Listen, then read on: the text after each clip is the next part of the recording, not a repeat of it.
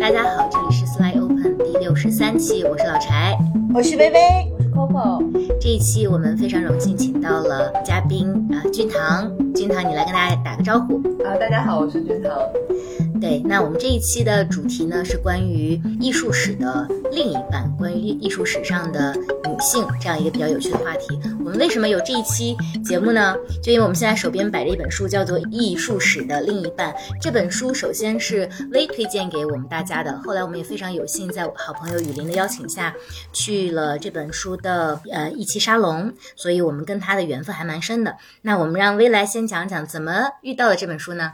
就是呃，今年夏天去苏州玩，那大家都知道苏州有呃大陆地区最大的一个诚品书店，嗯，然后我一进去就呃在很醒目的位置上就就看到了这本书，呃，因为它它是红白蓝的这个颜色吧，就特别的呃醒目，然后打开一看就是讲这个艺术史上就是历史上的女艺术家，还有就是探讨了这个有没有伟大的女艺术家和为什么好像艺术史的另一半。呃，在缺席的这样的一个话题，而且它是一个插画类的书，有很多可爱的呃图画，所以就一下就被吸引住了。因为我也在做这个嗯科学史上的女性的这样的一个话题和赋能这个科学界的在坚持在基础科科研第一线的女科学家。当时在做这个工作，我我也采访了很多，可能有二三十个吧，就是嗯在呃实验室真的是在。呃，科研的最前沿的这些女女科学家，就觉得她们特别可爱，然后就觉得科学家和艺术家他们之间也有很多的呃天然的联系，就就买了这本书给大家看。因为我们不是呃好朋友有有雨林嘛，他也是呃参参加过我们的节目，他是一个呃著名的艺术呃评论人。所以我们就在探讨，然后后来就有一天突然就是雨林说要跟作者一起来呃互动，来来去讲这本书，我们都特别开心，就大家都齐齐的端着小板凳就跑去了，然后就在第一排，对对对，齐刷刷的坐在第一排，嗯，后来就认识了君堂。对，那我们先让君堂做个自我介绍。呃呃，大家好，我是我是君堂。呃，然后呢，我是这个艺术史的另一半的这个作者，然后呢，我还有这本书呢，还有就是另一个作者呢，就是负责画插画的呃锤锤。然后对，今天今天就是由我来带他，也也对聊一些聊一些跟这里面的可能书啊跟画有关的问题。呃，然后我我的话呢，就是呃之前是在做呃在一家书店就是做营销的，然后其实现在本职工作呢也是在做跟营销相关的工作。然后呢，呃写写这本书是呃我的业我和锤锤的业余的一个一个想法。然后呢，我们花了很长的时间，然后呢慢慢去把它做出来。呃，然后呢，他其实也是算是利用了一点呃，我在营销方面的一些想法吧，就是怎么样通过一些更通俗的呃方式，然后呢，把女性艺术家的故事，或者是把呃人很多呃很多可能对艺术史没有那么了解的人，他能够呃。可能会感兴趣的问题，然后呢，我们用一个蛮有趣的方式去把它呈现出来。所以说，就呃，我就跟锤锤去合作，就找到找到锤锤去做呃书跟插画的这么一个结合，然后就完成了这样一本书。嗯，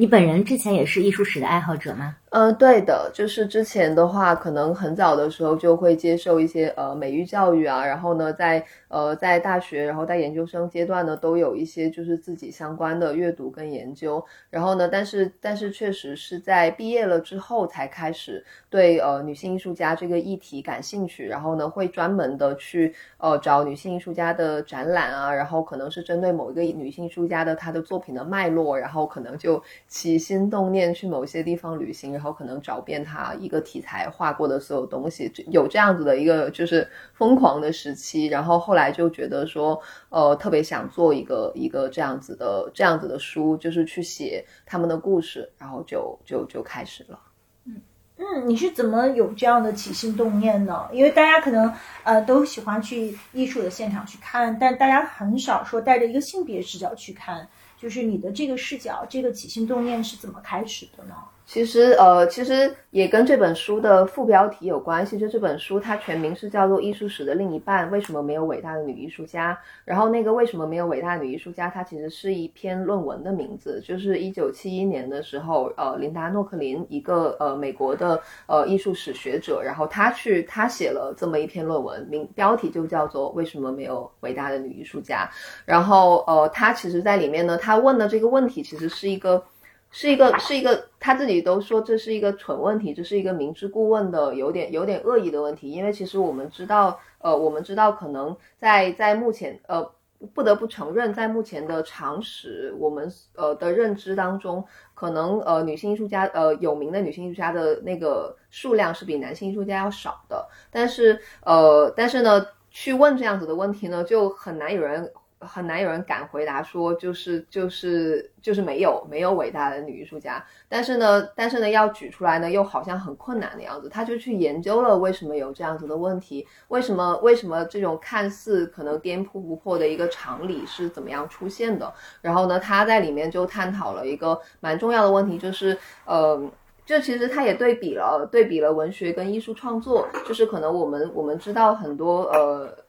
也有一些伟大的女性的文学家，然后呢，但是其实文学创作跟艺术创作它有一些本质上的区别，就是绘画。呃，跟跟躲起来写字有一点不一样的，就是它还是要经过一个非常长期的系统的训练的，尤其是可能回顾到像文艺文艺复兴那样子的时期，然后一个一个学徒要在呃他的老师的家里可能学习十年的时间才能出师，要从非常基础的东西开始学起，怎么样研磨颜料啊，然后怎么样去怎么样去准备一块画布呀，然后你怎么样去描摹人的形体，然后你怎么样去从可能描绘雕塑，然后到描。会真实的人就是一个非常长的那个时间，他就跟你，呃，学会写字、学会使用语言的那个呃要磨练的时间特别不一样。然后呢，所以可能很多女性一开始是没有得到这种训练的机会。但是最重要的呢，就是在。呃，整个呃，所谓我们去形成对经典的概念的这样子的一个时期里面，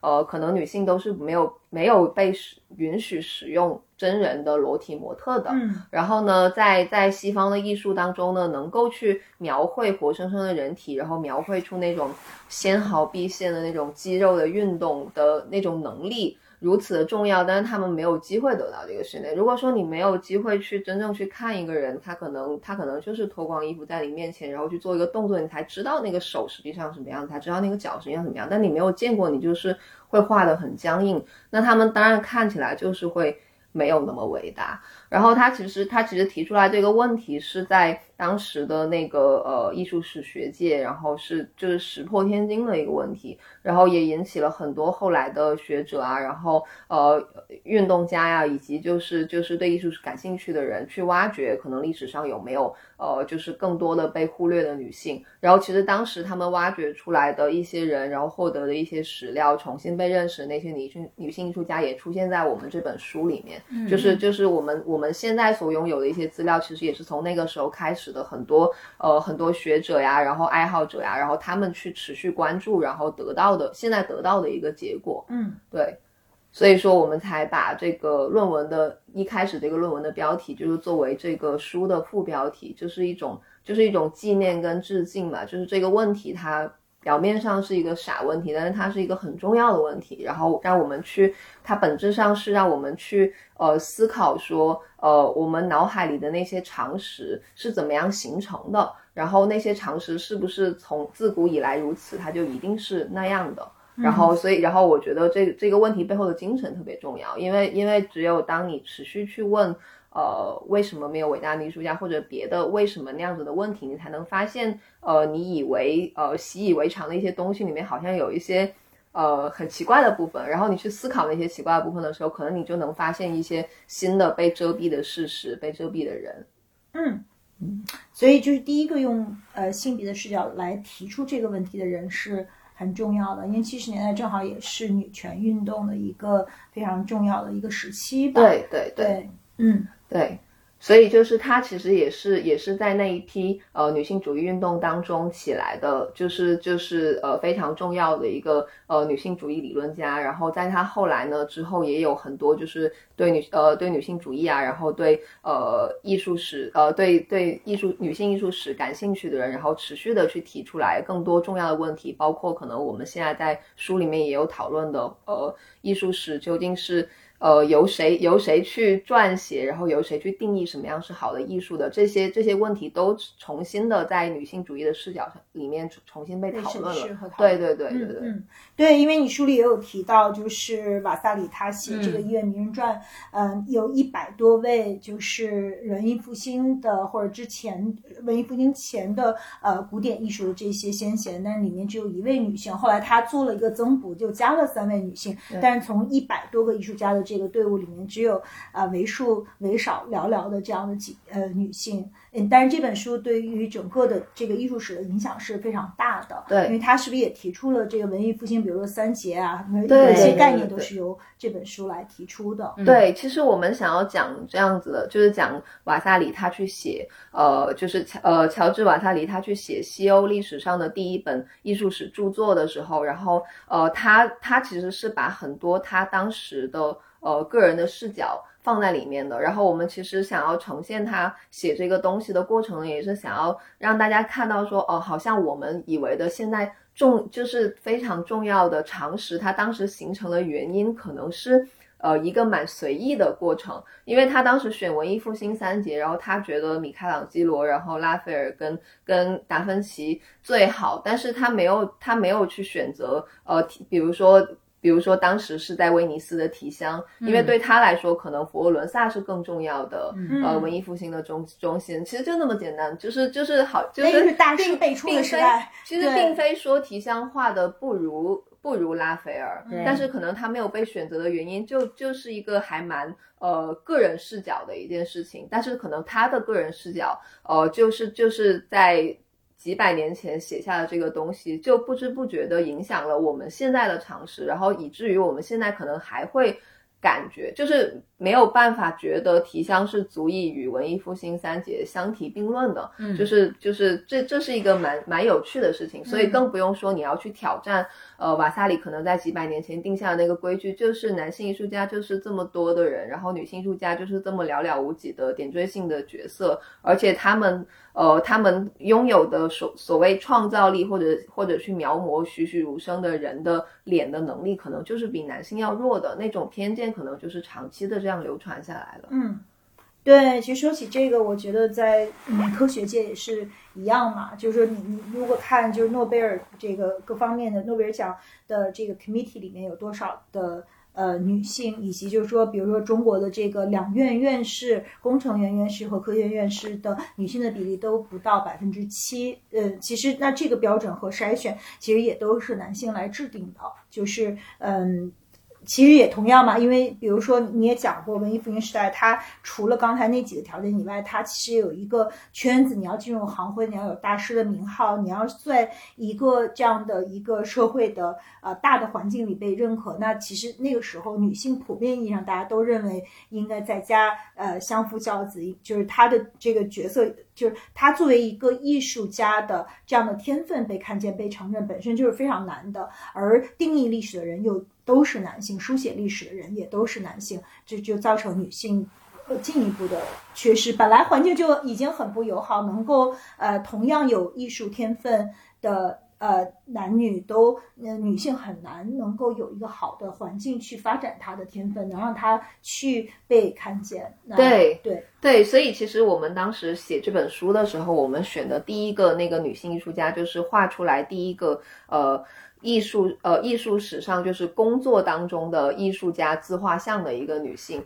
然后当时呢，呃，当时我们我们给这本书编排呢，就是每一个女艺术家，我们都要求她要有呃要有几个固定的页面，一个呢是介绍她的呃跟她相关的人物，然后呢介绍她这个画的这个东西的大概的风格，然后呢以及就是介绍她这个人的故事本身。然后在这个第一位呃画工作中的。艺术家自画像的这个女性呢，我们就给她的那个人物页其实是设定了就是四个对她来说非常非常重要的人，其实也代表了就是女性艺术家，呃，她想要在一个行业当中获得成功，她所需要的东西，一个是一个是呃艺术训练的机会，就是就是就是这位这位女艺术家就是呃卡特琳娜呃凡。海默森，然后呢，他就是他就是他的父亲是一个著名的画家，所以他得到了艺术训练的机会。然后这本身对很多人来说，他已经是一个特权了，因为很多人他就是在平民家出生的，那他就可能就没有机会被送到别的别的人那里去学习。然后呢，一个是家庭支持，就家庭支持也也很重要。家庭支持，我这边我们就介绍的是她的丈夫嘛，因为就是也有很多文艺复兴的女艺术家，她可能就是。其实这个问题也许包括现在都会有人在经历着，就是当她进入家庭了之后，如果她的丈夫不同意她呃持续选择现在的职业的话，她就会转换职业道路，或者就是放弃，或者就是投入育儿当中。然后呢，她比较幸运的呢，就是呃就是卡特琳娜她在结婚了以后呢，她的丈夫呃在一段时间内，就是在她在艺术史消失之前，都是支持她进行创作的。然后她的创作没有因为结婚而中断。然后另外一个很重要的就是你需要有。呃，一个固定的欣赏你的客户群，如果没有人买你的东西的话，你吃不上饭，你就没办法做这一行了。然后呢，所以呢，我们就介绍了，就是非常欣赏他的，呃，就是当时的那个尼德兰总督，然后一位王后，然后呢，对他的那个作品呢，就是很很有很赞赏，然后呢，也给了他就是非常多的经济支持。然后呢，最后呢，就是就是就是你需要有一个就是行业行业的认知嘛，然后就是安特安特卫普的那个圣路加行会给他颁发的那个大师的头衔，你需要就是这个行。行业认为你是一个可以出来工作的，然后你是可以给人呃提供就是质量上乘的画作的这么一个人，你需要有这么一个认证。如果你是一个，包括其实现在你这个认认证某种程度上都很重要，你是某个学院出身的，然后你拥有某种某种头衔，就会比。你是一个局外人，一个 outsider，要要呃拥有的那个机会会更多。其实到现在也有很多可能并非科班出身或者并呃并没有那么多头衔的呃素人艺术家，然后想要突围而出，然后都会相对来说机会比较少。然后所以其实我们从这个第一呃我其实她也不是历史上第一位女艺术家，但是她是历史上第一位就是画出了工作中的艺术家自画像的一个人。然后我们用她的那个呃。就是他能够从突围而出的这么一个条件去讲述了说，哦，你要成为这样子的一个女性艺术家，你其实需要拥有非常多别人没有的优越条件，而这个条件呢，其实是可能相较于他来说，一个穷苦人家的可能男性就呃也有机会获得的东西。然后再想在这个对比里面，就是凸显出可能女性艺术家她在他们的时代都有非常多的挑战需要去突破。嗯，说起这个，就是这个书里的女艺术家，呃，你是怎么选选择出来的？然后选择出来之后，你觉得他们都有他们最突出的共性是什么呢？呃，其实选择他们的话，呃，首先肯定是要我跟呃锤锤两个人都非常喜欢这个人，因为其实我们两个的看看东西的视角会呃有点不太一样，因为呃锤锤的话他是。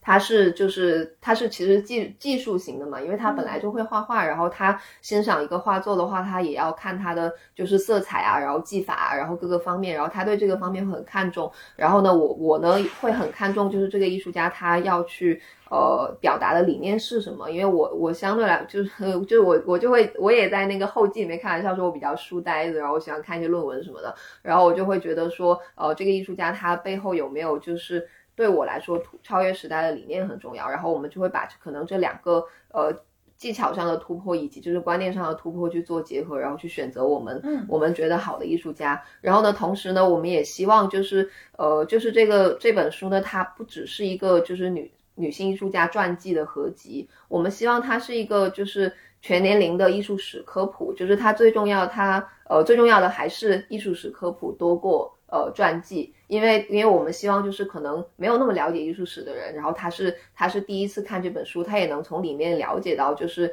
一部分的艺术史发展的一个脉络，然后在艺术在艺术史当中发生过的一些重要的事件。但这个重要的事件呢，也许就是从女性艺术家的视角来看呢。比如说，可能我们我们再去看印象派的诞生，然后然后可能再去看文艺复兴的一些时刻，然后我们去从男性艺术家的视角来看，可能从女性艺术家视角来看都是不一样的。比如说，可能我们。在讲那个呃印象派的诞生的时候，当时是很多一群艺术家，然后他们在相当于是在咖啡馆聚会里面聊出来的这个这个事情嘛。嗯呃，但是但是其实像咖啡馆这样的公公共场合，呃，可能女性艺术女女性艺术家或者说所谓的。高贵得体的女性，因为因为确实，呃，在在很长一段时间内，如果你不是一个呃有某种社会身份的女性的话，你也很难获得艺术学习的机会的。嗯所以说，就是如果你要维持这种高贵得体的身份的话，那你要出现在像咖啡馆那样相对来说较为呃普通阶层的地方的话，你是需要有人陪同的。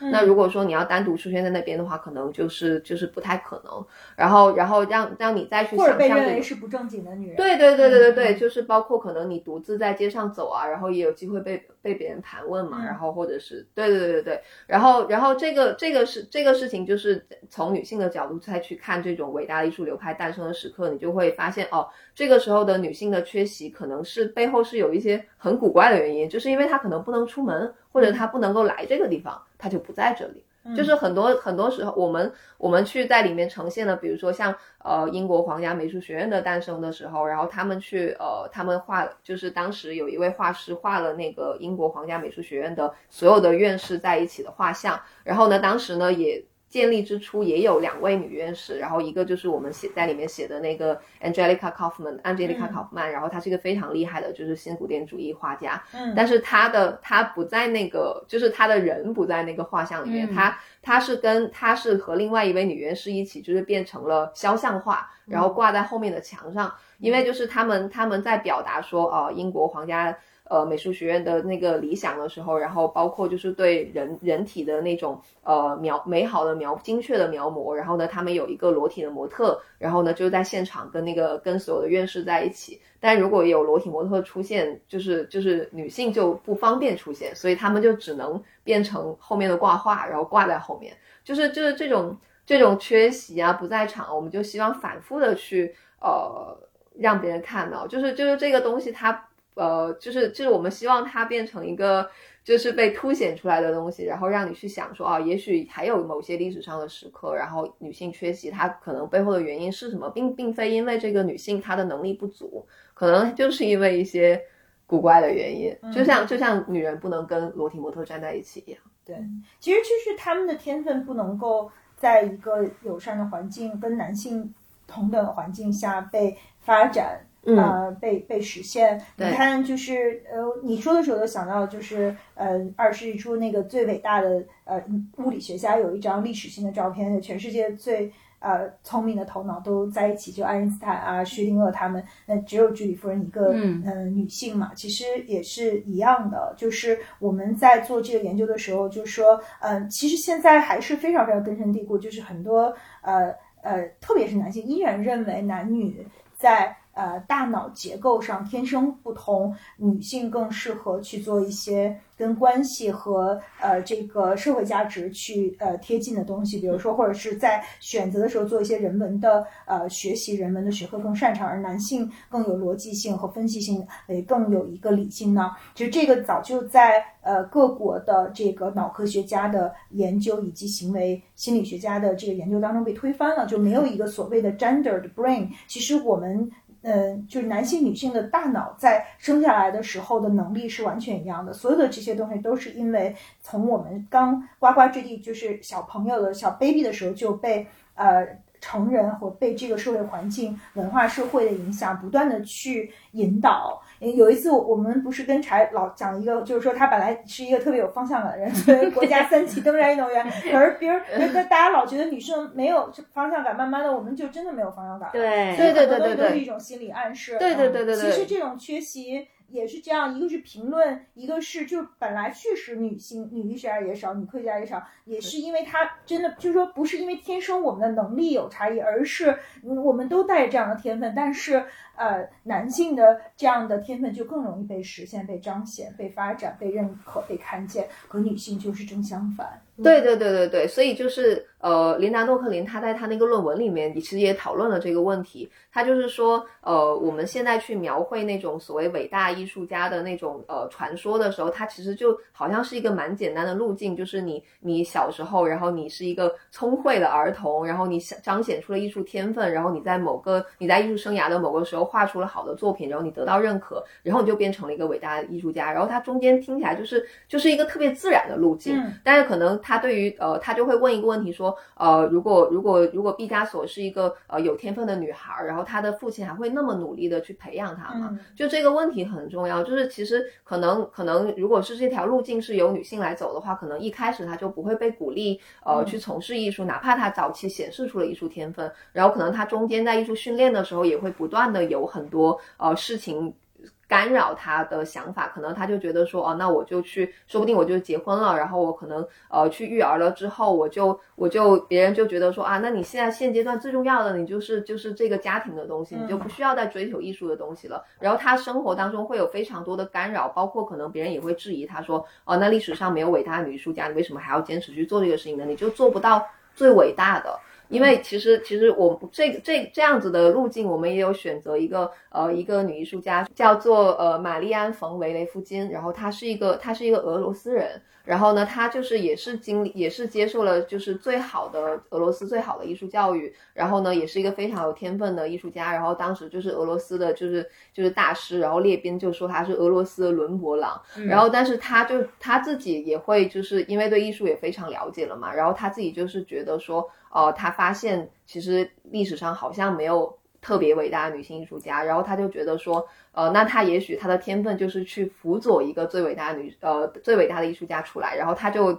改行去辅佐他当时的男朋友，然后去去给他找画廊啊，然后找推荐人啊，然后用自己的人脉去呃去帮助推荐他，他就觉得说，哦，那如果女性没有办法实现最伟大的话，他就去做这个辅佐性的角色好了。但实际上他画的并不糟糕。但是就连这种就是在职业生涯当中可能会被老师夸为最有天赋的人的这种女生，她都会有非常多的自我怀疑，因为就是可能一个两个人的鼓励都不足够，因为可有时候可能是当时的那整个社会的环境就会告诉你说你就是不可能，然后你就会去想说啊，那既然我不可能，我还想要追求卓越的话，那我就去辅佐别人吧，也有这样子蛮可惜的例子，所以就是就是我们在里面就是呈现了很多呃，因为。呃，各种各样的原因，她可能职业生涯暂时中断呀，然后或者说是有自我怀疑的过程啊，这样子的女生，然后我们也是希望，就是呃，有人读到这个故事的时候，去去想说，也许那种自我怀疑的声音，其实是我们是需要去突破掉的。然后，如果也许有人没有突破的话，我们也对她多更多的理解跟谅解，因为有时候对于很多女性来说，在那个时代要实现卓越，实在是要经历太多的怀疑了，很困难。是的。现在我想问一个问题，就是整个书看下来的话，我我发现说，其实沿袭着两个脉络，一个是女作家不同阶段女女艺术家们的故事，一个是艺术艺术史的发展。其实你给了我们很多线索，去讲说为什么没有美伟呃伟伟大的女艺术家，比如我们刚才前面讲到的关于呃这个学呃求呃。学业的门槛，比如说不招收女艺术家，嗯，然后不能画裸体，技术上不能精进，然后也讲到，比如说在艺术在在相当长一段时间中，那么艺术作品的价值，比如最低端的才是静物，然后再往上其实是人像，是宗教画，但是没有机会去接受人体的描摹，那你可能根本进不了这个市场。对，然后你也讲到了说很多非常具化的女艺术家，她们。不能成为伟大的艺术家的部分，比如像波洛克的太太，她可能直到甚至是直到去世以后，对他才有空间去创作，或者北北斋的女儿，我北阿荣，对我甚至就觉得说他最后的名字就是因为常去应答别人，所以他改名叫英维这个名字。对，那我去讲说。在我整个过程中，其实当然我是每翻一个篇章会看到新一层叠加，说哦，原来是因为这样没有伟大的艺术女艺术家。但是我我想问说，作为这个书的作者，在你整个书写过程中，其实你穷举了很多影响的原因，但你心中觉得最重要的三个原因去影响说没有伟大的女艺术家，那三个原因是什么呢？嗯，我觉得，我觉得。首首先，艺术训练肯定是一个最重要的原因。如果说他连这个他连这个画都不会画的话，嗯那我觉得我觉得他也没有没有进入这个东西的门槛了。嗯然后另一个的话，我觉得是。呃，缺乏一个合适的推荐人，这个很重要。就是这个推荐人，不管是不呃，这个所谓坚定的支持者，不管是你的父亲，还是你的丈夫，还是你呃，还是你后来遇到的，也许是画廊经纪人，然后他必须有一个长久的坚持的支持，才能够让他在市在艺术市场当中持续的现身。然后另外一个就是呃，就是也许有很多原因是是是历史原因，但是这个原因我觉得从古至今一直很重要。我觉得就是信心问题，就是就是可能是呃，我觉得各行各业的女生当中都都会我都会遇到一些可能对自我信心不足的的人，因为他们确实在呃。在他们的职业生涯当中，呃，不被受到鼓励的情况实在是太多了。嗯然后呢，而且他们也不一定能够找到，就是自己当自己往前看的时候，也许自己就是那个冲在最前面的人，他前面是没有没有榜样的。就是就是，即使即使面前有那么多女性艺术家，也许前赴后继的，他就在前面突破了很多东西，但是因为他们后来可能被人遗忘了，或者没有那么容易被别人提及，然后所以你当下可能你就会觉得你面前就一片旷野，你什么也没有，你都不你没有可参考的东西，你不知道一个像你这样子的女人应该怎么样在你的时代当中做到最最尖端，你可能就是要你自己去想。嗯然后这个这个中间有太多有太多信心问题了，然后你也太容易就是就是中途放弃了，各种各样的原因中途放弃，所以就是保持这个对自我的信心，然后相信我一定是可以做到这个时代当中最好的这件事情，我觉得很重要。是的，这个我有特别强烈的回应，就是说，在科学界，其实，嗯、其实，在职场也是一样吧。就是有一个呃非常经典的研究，就是说，女性总是在我们百分之百 qualify 一个工作的时候，我们才可能去呃申请，但男生基本上就是说，如果百分之六十我呃。qualify 这个工作的要求，我就去申请，就是这个 confidence gap。女性当然这个就普普信男就是一个最近 呃已经被说到嗯。就是已经被吹爆的话题吧，就是好像男生总是更相信他们自己，但这个也不是说呃，again，这也不是一个天生的呃，就是男女的差别，还是这个呃，就是整个社会环境、家庭对呃女性的鼓励远远比对男性要少很多。就是嗯，其实在这个科学界有个特别著名的现象，就我们叫 leaky pipeline，就是这个呃呃泄漏管道效应，就是说在小的时候可能很多时候。嗯，在各个国家都是一样的，就男女在理科的呃表现，在 STEM 教育上的表现是呃几乎一样的，甚至女生的成绩会更好。那这个在十一到十五岁之间就是一个大的断崖式的一个呃泄露。呃，那其实很多时候是因为就是功课稍微难了一点儿的时候啊、这个时候男女在老师和家长的鼓励下就会非常不一样了。男生做的不好，家长就说你要有后劲儿啊，没关系啊，男生都很晚熟啊，但是女生做的好，嗯，父母就觉得说，第一这是应该的，第二就是说你还是应该好好学文科，因为呃到后面就越来越难，你可能就不行了。就是一方面女生遭到很多无缘无故本来就是做的更好，可是遭到很多打压，呃，来自学校老师家长的，但是呃男生就是他即便是做的不好，他也会得到更多的鼓励。那这个一路到说，嗯、一个特别大的另外一个断崖，就是说在女性呃需要去选择婚姻和呃母亲这个角色的时候，那家里全上上下下所有的人都会说，哦，那你就做一个呃女性最重要的天职是做一个好妈妈，做一个好妻子，而不是做一个伟大的女科学家。然后就会说啊，差不多得了，你都拿到博士了，就是非常非常可惜，就很多拿到博士学位的女性最后放弃了基础科研，就是因为他们在去花很多的时间去照顾家人、照顾孩子的过程中，她就不没有办法跟他同时加入科学界的这个男生一起竞争了，就慢慢就落后了。他等呃休完产假再回来，人家的科研都有很大的这个进进进步了，可是他还要重新 catch up。在这个时候，并没有人鼓励他，大家都说：“哎呀，从从先他妈就得这么说，说你先回家好好那个照顾孩子吧。哎呀，差不多就得了，干嘛要那么辛苦呢？在实验室里这么辛苦，我觉得是男生做的事情。所以就是一个非常大的现象，就是说这个 leaky pipeline 在科学界的呃也是一样的，就是它会一路呃是就是本来呃男女的起起点是一样的，我们的天性和能力才华都是一样的，到最后就变得呃就是诺贝尔奖百分之三是女性，嗯嗯，就是非常非常少的，就像我觉得跟艺术界差不多吧，这样的一个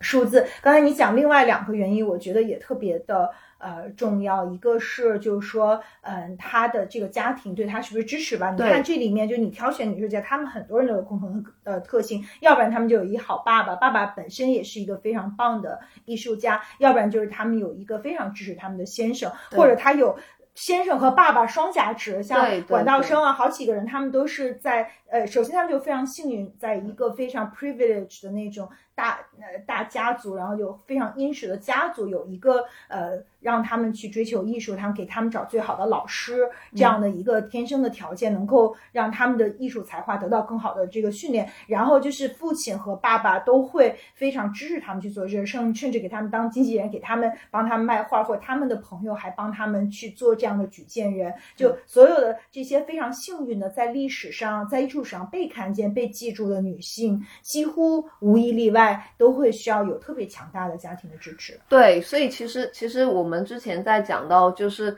呃，就是在选择这些人的时候，我们其实选择的很多人，他都是。呃，比如说结婚啊，然后生育啊，然后有小孩啊什么的。其实我们觉得，就是生育这件事情本身，它对于就是艺术创作，它它并不是一个说啊，就是我生了孩子了之后我就创作不了了。其实不是这样。但是但是我们呃，但是其实更重要的就是你在结婚生育了之后，你的家庭是不是给你就是非常充分的支持？因为我们我们选择了各种各样的女艺术家，有些人是终身未婚的，没有生孩子的，也有很多人是是生了孩子然后结婚的，然后他有一个家。家庭的就是这样，就是怎么样的人都有，但是他们没有一个是说他们的丈夫或者是他们的家庭不支持他们，不支持他们的。就是如果如果说你进入婚姻了之后，你的那个最亲密的伴侣是不支持你的话，就对你来说特别特别难，要要完成这件事情，就是在以前的那个历史当中。然后所以说我们呃，所以说我们其实也是想要就是呈现这种这种呃，算是重要的条件吧，就是也也也让更多人看到说。也许有更多人，她真的就是因为所谓丈夫的反对，或者是丈母娘的反对等等等等，她可能就没有办法再再持续做这个事情了。就让你去想说，在在这一个一点点的闪光后面，还有很大的一块就是黑暗的大陆，然后那里面可能就有很多人是没有是中途就放弃了，没有被看到的。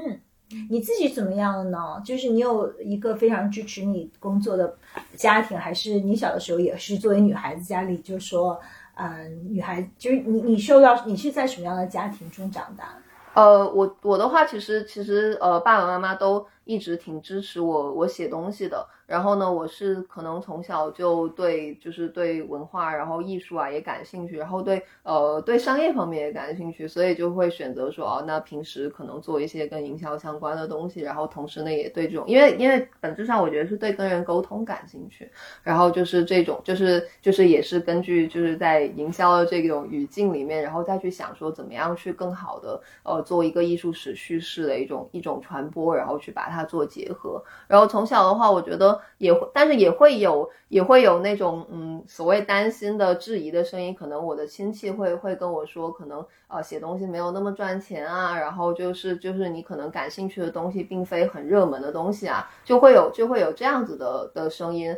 然后另外呢，还有一种另另外一种奇怪的声音呢，就是会觉得说。啊，你喜欢写东西是一件好事儿，因为这样子的话，你以后就可以在家写，然后就方便在家带孩子了。就它会变成，对对，它会变成，他会把这个给对对藏那个，对对对，就是就是你会觉得说某某些时候你的职业路径也附也附加了一种就是功能性的想象，就是他会呃他会去想象说你现在选择的这个职业道路是否适合你未来结婚生小孩儿，然后对对小孩。对生小孩这件事情是有帮助还是没帮助的，他会多这么一个评判标准。我觉得可能是男生相对来说可能不会有的，他不会说啊，你选择这个职业道路，然后以后你未来生小孩比较方便，可能男生不会听到这种话。我觉得，我觉得这些这些对比都是，我觉得呈现起来会会蛮有趣的。所以就是在在在书里面也有讲到一些，就是可能呃，就是女女性艺术家她。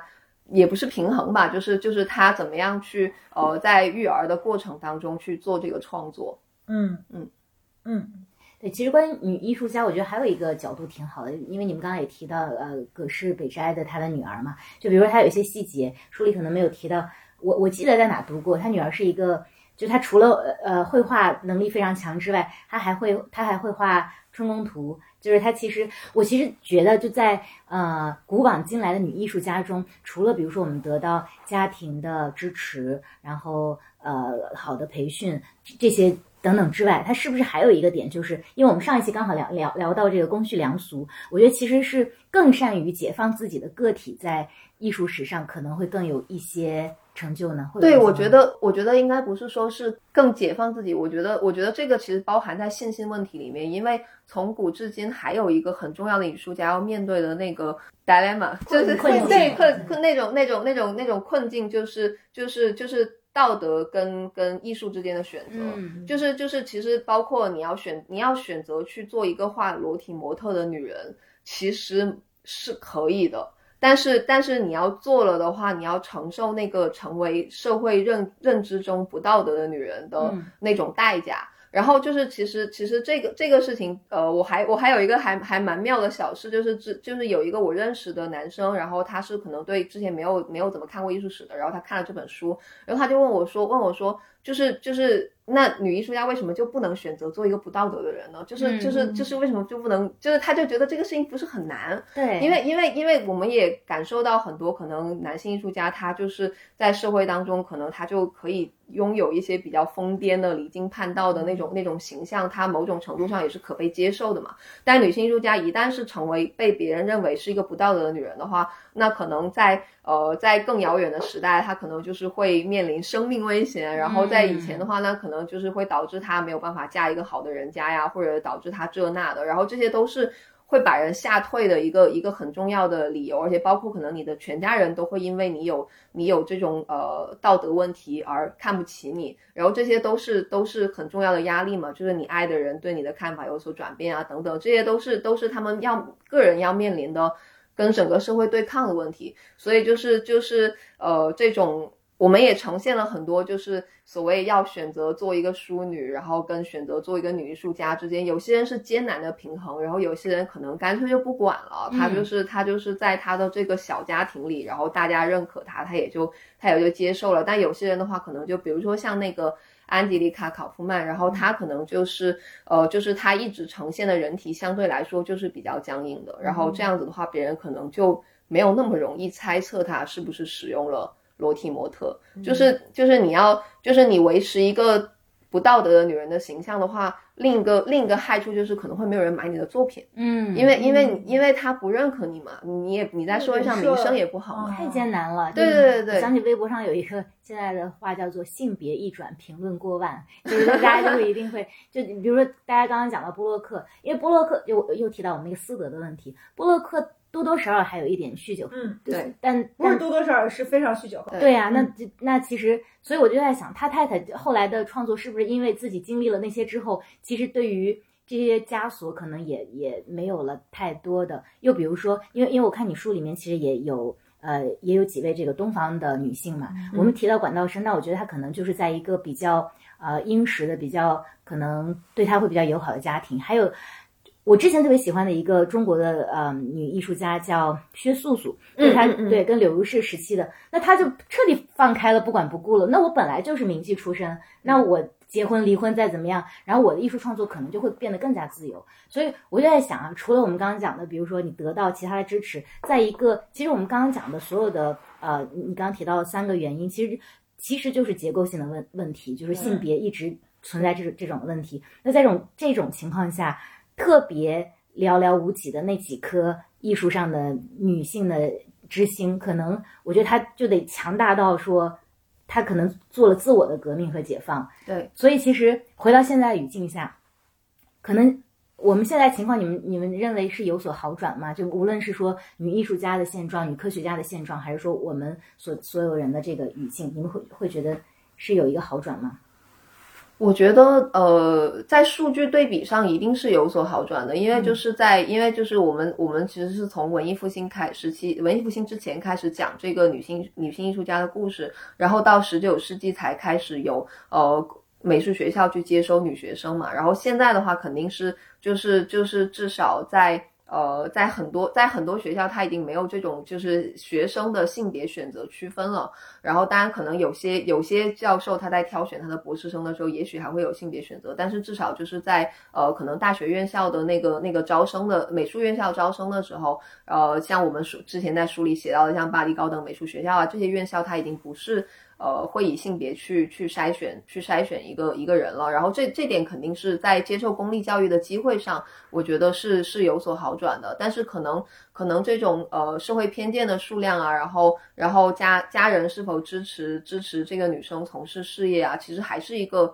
蛮因人而异的问题，然后这种这种因人而异也会造成就是艺术市场对于可能投一些女性艺术家的一些一些犹豫，就是还是会呃也像也像我们之前我们之前讲到的讲到的那个，可能有些人会认为女性艺术家她会在家呃组建组建家庭了之后停止创作，那所以可能他就倾向于不要投资女性艺术家的作品嘛，因为觉得她升值的空间不高。这是这是有可能的，然后包括可能我们我们在里面也呃书里面也提到，就是女性艺术家的创作空间问题，就是可能有一些女性女性艺术家的话，她呃所拥有的呃在家庭里面拥有的那个房间或者是她拥有的空间比较小，然后她倾向于创作可能比较小尺幅的作品，然后这种小尺幅的作品相对来说可能价值也会。较低一些，就等等这些这些影响因素仍然会有会有存在，但是整体情况来说，你你可以说从比比最早的那个时候，呃，要面临的问题要少了。但是当然，我觉得现在，比如说所谓的道德猜疑啊，然后然后家庭的支持啊，这种这种东西，我觉得还是他们要面呃，还是很多女性要面对的问题的。嗯。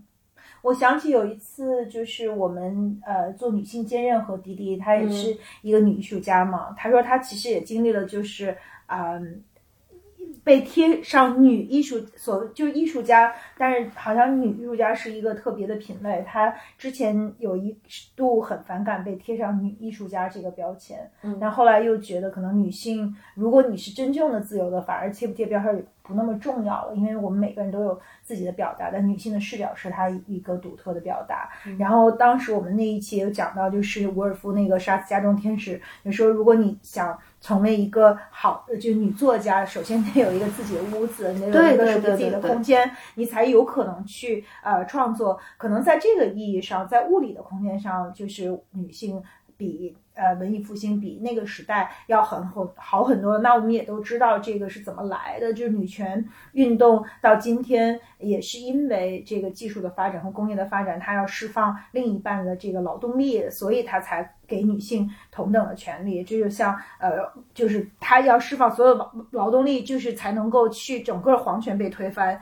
皇权被推翻，公民男性有了自己的公民权之后，才是女性才拿到了这个基本的这个公民权。其实我们就是。经常会忘了自己是从哪儿走过来的，就是女性可能还是有一条就是很长的路吧。嗯嗯，其实我觉得在中国，就我不知道，因为你们都是有哥哥和弟弟的，可能你你你们长大的时候，我也有点好奇，就你会觉得，嗯，在家里如果有一个男孩子和女孩子，就是父母会对你们潜移默化影响不一样吗？因为在我的这个第一刚刚开始独生子女的这个时代，我觉得它其实改变了很多家庭的。这个观念是因为你你也没有男生可以指望了，每个家都只能有一个孩子。那他其实对于一个女生的这个要求和希望，嗯，在那个独生子女这个特殊的历史时间，反而被呃真的彻底的改变了，因为。呃，全家的希望就是这一个孩子。那这个一一一个孩子，无论是男女，他承担的全家的希望和责任是一样的。就在那个意义上，我倒没有经历说小的时候父母会觉得说啊，那女生是要乖一点，然后男生要更努力一点这样子的一种影响。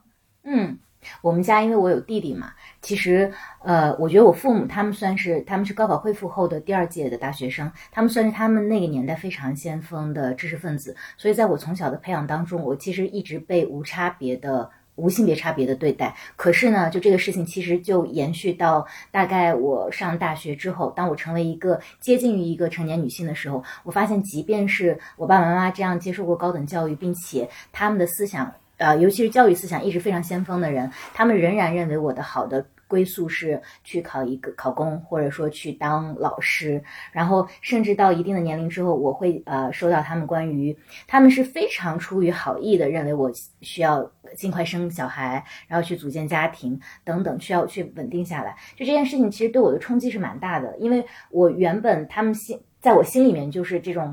灯塔式的这个指引，但是其实到某个阶段，你会发现他对于我和弟弟的期待是不一样的。他们甚至对于弟弟，比如说结婚生育的这个需求，并没有那么的急迫。他们。因为他们的发心倒是好的，他们会觉得说你你一个女孩子在外面，你更需要被照顾或者怎么样。但我其实就在想，你为什么不能把我的求生技能或者我的自我发展的信心建立到一一定的高度呢？为什么就认为我是那个需要被照顾的人，而弟弟是那个可以就是去闯天下的人呢？所以这这这个事情，我觉得对我的冲击也还蛮大的。就即便是我父母是我认识他们那一代人，在他的环境当中，我觉得已经是最先锋开开明的人。嗯嗯，Coco 觉得呢？我我觉得我家是另外一款例子吧，就是我家是我有哥哥，然后我是女儿，又是小的那一个。那首先，我觉得在父母的输出的部分，他们一直在强调的就是你们两个爸爸妈妈都喜欢，但的确爸爸喜欢妈妈，呃，爸爸喜欢女儿多一点，妈妈喜欢儿子多一点，就他们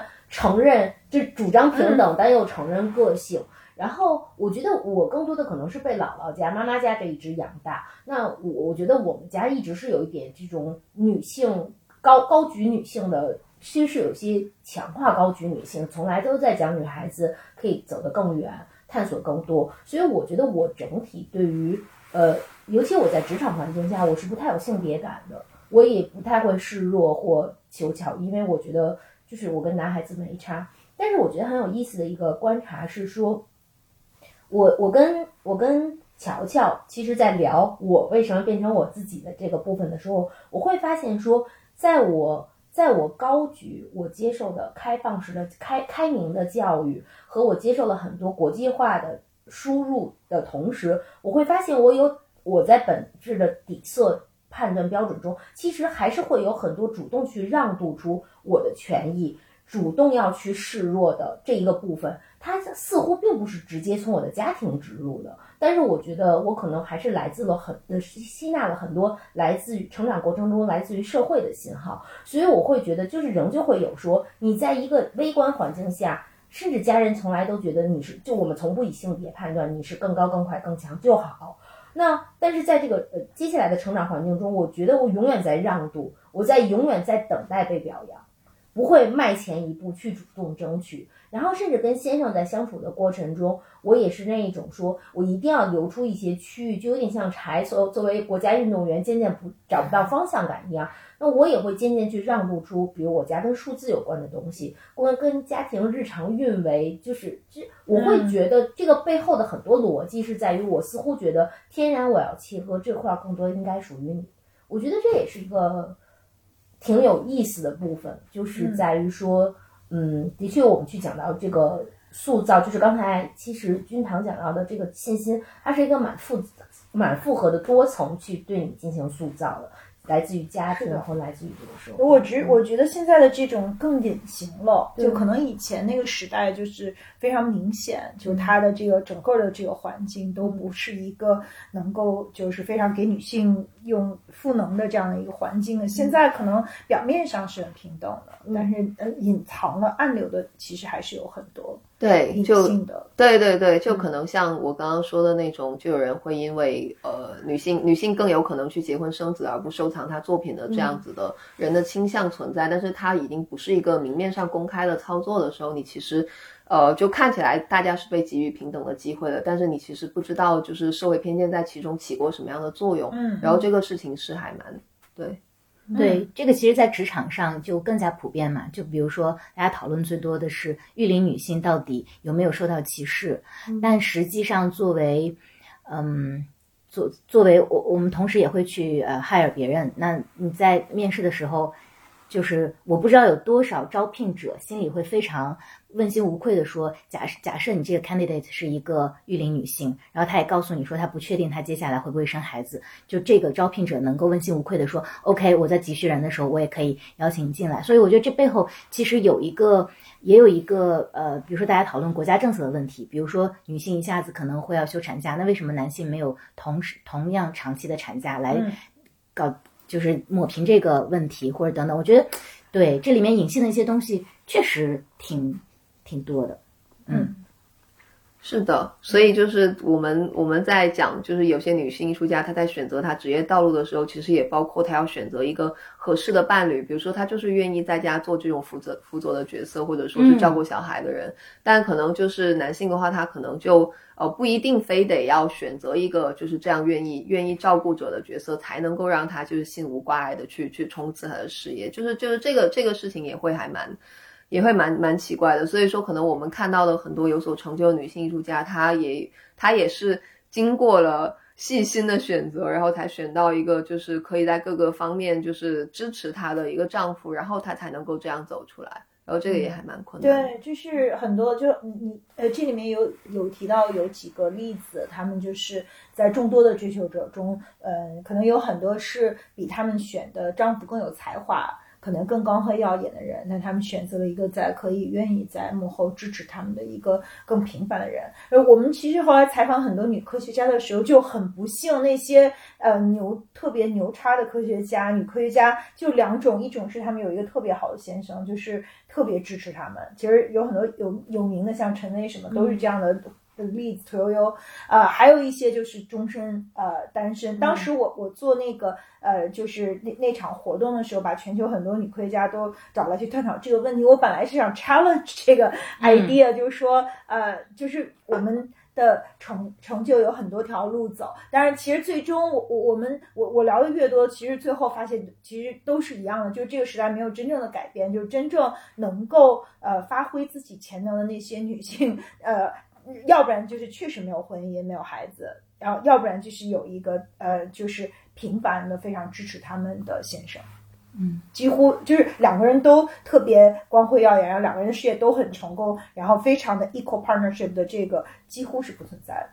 对，这个这个确实是那时候写写波洛克和。和克拉斯纳的故事的时候，就有这种蛮强烈的感觉，因为在波洛克他的职业生涯就是特别闪耀的那个那个阶段，其实克拉斯纳是是退在后面去做他的辅佐者，然后是他的照顾者什么的，因为确实做一个就是有酗酒又又酗酒的艺术家，然后同时也是就是相对相对来说他的工作也需要很多呃生活上以及职业上的帮助嘛，然后这样子的人其实很多这样的角色很多时候其实就是妻子去担任了，嗯，然后所以你这时候你就很。很难顾及你本身自己的那个艺术创作了，然后是真的是到呃波洛克去世了之后，然后呢他才去发挥呃他的一些才能。然后其实还有一个蛮有趣的点，也是我们也是我们加进去的，就是就是其实他是在波洛克去世了之后才去学开车的，因为那个因为波洛克不希望他会开车，就是怕他走得太远。然后就是就是其实其实这个其实这个点还呃在。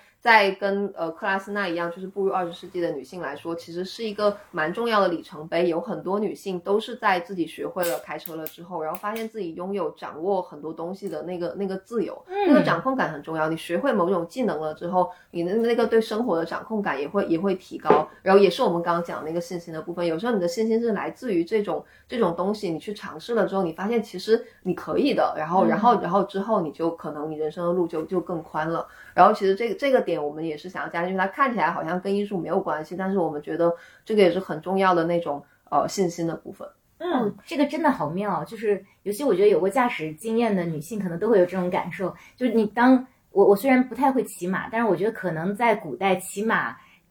给予人的那种信心的反馈，可能跟你现在学会开车是一样的。对我觉得我自从学会开车之后，我的。信心确实也提升了非常多，但是其实，在很长一段时间内，可能女性确实不那么被认为一定要学会开车，甚至社会的偏见认为说就会给你冠以女司机的这样的一些呃污名化的一些东西。所以，对我觉得这，Coco 好像就不咋开车。嗯，我就在偷偷的笑，就是因为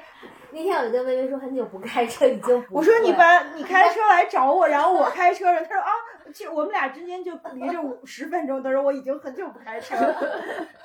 对，技技能退化了。那我也想问金堂，我记得在书的最初你讲过，说书写中其实很重要的一个部分是忽略。嗯，无论是那我理解是说，无论是在信息上的忽略，好像你有一份坚持在讲说，呃，如果你非常相信说，无论这个人的故事多么精彩，但是对于他的艺术表达和其实无无关的话，你是不会引入的。那我想问两个忽略，第一就是有没有其实符合前面你讲过你和锤锤都喜欢的那个标准，但你们还是刻意没有把这个人搁进到这本书里的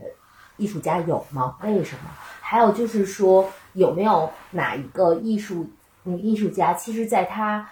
在她被广为流传的故事中有很重要的一很很重要的一章，但是在你书中你是刻意把它跳过的。呃，我其我其实那句话就是忽略也是一种强有力的书写，然后这个东西是是专其实是蛮专门针对你说的第二种情况的，就是他的他的艺术可能这个艺术家当中有呃人生人生经历的某一个部分，我们是呃也不一定是故意不去书写，我觉得有可能呃有些是是故意忽略掉，有些的话就是我们换一个我们换一个角度去去看它，比如说像是那个呃。贝尔特莫里索，然后他是一个就是印象印象派的非常重要的画家嘛。然后其实我们当时呃在在选择他的时候呢，就其实其实也是也是希望就是重新强调他对于印象主义来说非常重要的一个地位。他在学院派这个风格上已经获得了很多认可的情况下，他当时还选择去转向做这种就是在被被业界完全认为是疯疯癫癫的一种乱涂乱抹的一种画法，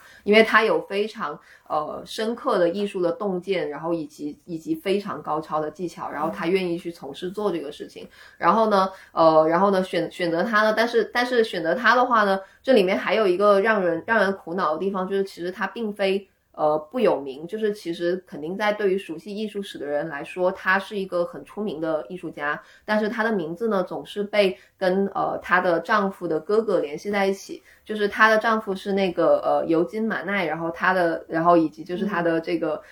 就是姻亲，就是就是呃，爱德华马奈嘛，就是对于印象派印象派来说，以及对于整个现代主义来说都非常重要的一位大艺术家。然后呢，他也是马奈非常重要的一个模特。然后呢，他们之间就是有非常多重要的艺术交流。然后以至于有更多的猜测说，呃，在他跟马奈的弟弟结婚之前，也许他们之间是有呃很重要的亲密关系的。然后这种亲密关系是引人猜测的。但是呢，我们。我们其实觉得，在描述艺术，呃，在描述莫里索的艺术生涯的时候，我们其实并不想要跳过马奈，因为我们本质上，我们也希望它是一个艺术史科普。然后呢，我们希望呃重要的一些艺术人物呢，也可以出现在里面，而且尤其是跟他的艺术生涯也产生过重要的联系的这么一位伙伴，就是呃，就是就是马奈呢，他他很尴尬的出现在很多呃莫里索的故事的讲述里面，主要就是很多人认为。呃，马奈是马奈是他的老师，首先这个就是不对的。另外，有人认为马奈是他的情人，这个也是我们觉得。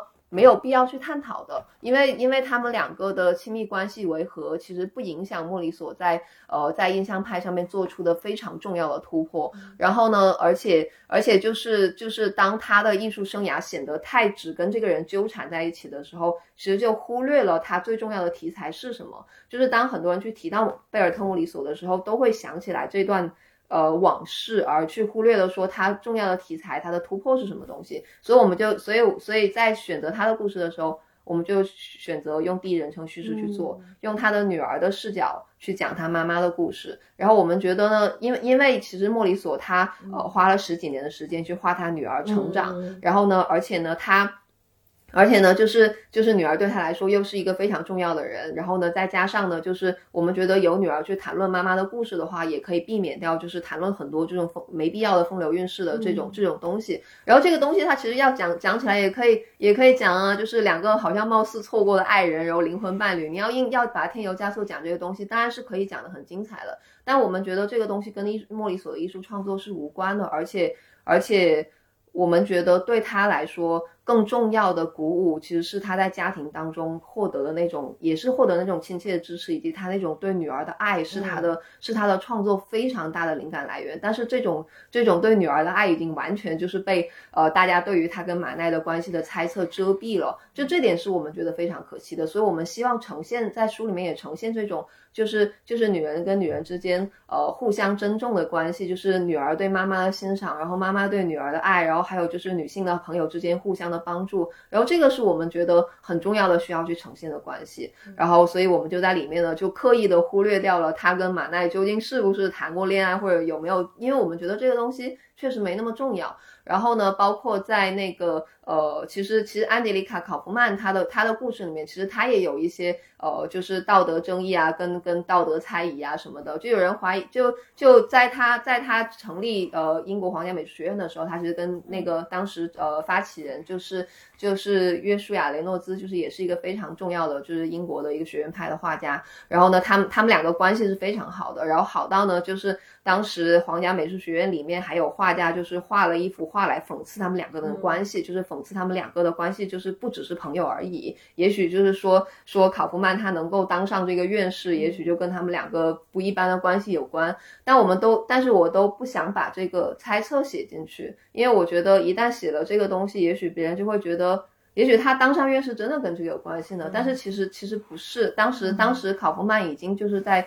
在学院在英国皇家美术学院当中的呃地位已经非已经非常重要了，而那个画而那个画画嘲笑他的那个艺术家就只有嘲笑他的那一幅作品出名而已。就是有有时候我们觉得呃艺术家女性艺术家确实在她的职业生涯当中很不可避免的要避免呃要面对很多道德猜疑，然后这些这些的话都是我们希望。呃，就是有有些时候我们会呈现，有些时候如果我们觉得已经过于遮蔽他对他技巧的那个讨论的话，我们就不去，我们就不去诉说了。就包括就是其实像贝尔特莫里索，呃，他哪怕是谈论他的画作的时候，很多人都会用一些就是所谓的呃女性视角，然后温柔的温柔的视角这样子的东西，这样子的偏。这样子的有性别化的语言去描呃去去呃描绘他的风格，但实际上呢，就是我们更希望的去呈现，就是你想想一个一个呃。一个女性，然后呢，她在学院派当中已经就是获得了非常重要的认可，然后她在沙龙当中也屡次出现，然后已经是一个冉冉升起的画家，然后她去再去选择一个没有人没有人接受的风格，会被人嘲笑的，然后是所谓的跟一群乱七八糟的疯子混在一起的风格，她需要多大的勇气跟决绝，然后这种坚决、决绝、勇气很少出现在。对女性艺术家的那个风格的评论里面，然后更多的呃，他们会得到的评论是。他们展现了一种独特的女性气质、私密的、温柔的家庭空间，就这样子的东西，我们反而觉得是我们可以避免去避免去提及的，因为因为它其实暗示了说女性她画的是一种特殊的风格，那就不是放之四海而皆准的，也就是谁看了都会都会觉得美的东西，但是反而就是可能有些男性艺术家他能够天然的得到这种就是全宇宙看了都会觉得这幅画很好看的那种评价，而不是说啊只有女人才能够。进入到这个空间才能够感受到这个空间的美的那种特殊性的评价，所以我们希望在就是在呈现就是一个女性艺术家的作品的时候，我们讲的就是她的画放之四海而皆准的好在哪里，而非是她有一个专门的所谓女人的视角。就是就是其实其实刚才刚才就是呃我也有讲到了一个就是就是有些有些女艺术家她可能不希望被认为是女艺术家，也有一些人她可能是。是希望呃用性别来来标签自己的，我觉得它背后都有呃都有我觉得可以理解的原因。对，一方面的话就是有些女性艺术家她。呃，很担心被被我刚才说的那种方式评价，就是她被放在一个女性艺术家的这种例外的框框里，因为包括包括可能有些历史书，他会把女性艺术家专门分出来一册，然后去讨论，它不是在这个政策里面，不是在这个正史里面，然后呢，所以就是他们是希望能够跟男性艺术家去同台竞技的，所以他们特别害怕，就是这个这个标签打在他们身上，但也有一些人他们。需要特别特别强调自己是女性艺术家，因为他们希望就是呃让更多人看到说啊女性就是艺术家是有多面的，然后女性艺术家也是有多面的。只要我作为一个女人站出来，在这个世界上，我就能让你看到说哦女人有这样的，也有那样的。也有一些人是抱着这样子的心态去强调她作为女性的身份的，就是背后的这背后的想法其实。本质上，我觉得其实都是在跟围绕着女性艺术家或者围绕着女性的那个刻板印象有关。有些人是希望避开它，有些人是希望通过自己自己的存在冲击它。所以就是这这两个选择，我都可以理解。嗯，是的。哦，你你这个初心就特别值得尊敬，因为因为我们刚刚讲到，由于它是一个系统性的问题，所以其实当年的规则制定者和历史的撰写者都是啊男性嘛。嗯，对，所以在这种情况下，我们看到。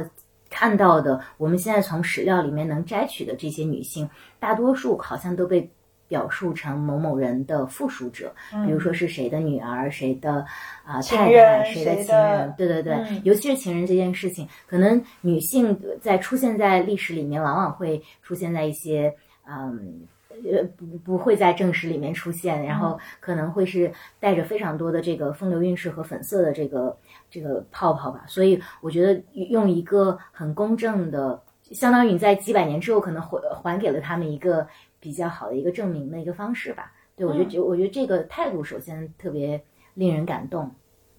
其实其实这个所有人里面，我觉得最心酸的就是呃，就是卡米尔克罗戴尔，他罗丹的情人嘛，他可能被历史记住，就是因为他是罗丹的情人，嗯而他最终被他的爸爸和弟弟送到精神病院。但实际上，其实作为一个女雕塑家，比作为一个女画家要要难得多得多。她对于一个女性的意志力的要求、体力的要求，而且她其实从小。展现出惊人的才华，而而且很多，就甚至就是说他的才华其实是超过罗丹的。可是他最后就是一个特别特别悲惨的、令人心碎的一个结果，在呃精神，他在其实他很多人后来就说他的好朋友去看他，就是说他的精神是正常，完全没有疯。可在那样情况下，他的余生都是在精神病院度过的，跟那些疯子在一起，而且再也没有被被剥夺了创创作的机会。对，就是，然后他被历史记住，他被电影演绎，他被后后人的去谈论，都是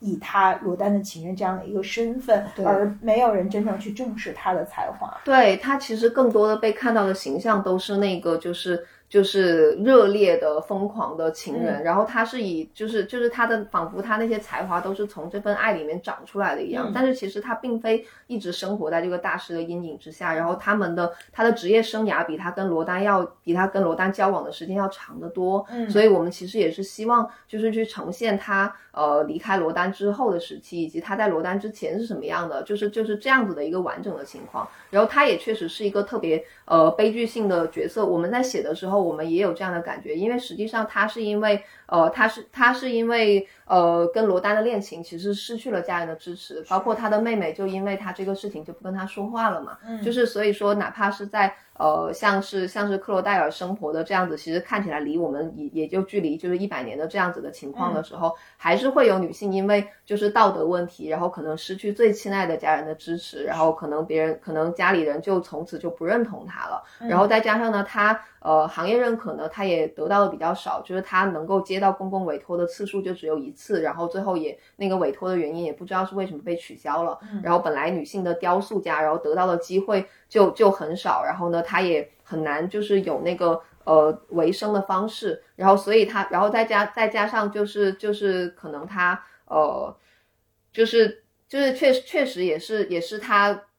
自己的自己的那个那个性格，可能他在后来就是经济状况下下滑了之后就，呃性也有一些性格的问题，就是当你失去了就是家人的支持。朋友的支持，以及他的朋友可能因为结婚，然后渐渐的就是离远离他的生活了之后，然后我们觉得他就陷入了一个非常就是孤独的螺旋里面，然后他就最后就就是就是那个世界就可能只剩他一个人了。就当你失去了这种就是行业，当行业对你没有认可的时候，就不会有人来找你；你的家人对你没有认可的时候，你的家人也不会来帮助你。然后当你的朋友可能已经嫁人，他投入他的那个世界的时候，他也没有余力再去照顾你的时候，你就是一个人。然后当你落落到一个人，然后变成一个孤岛的那个状况的时候，你可能就是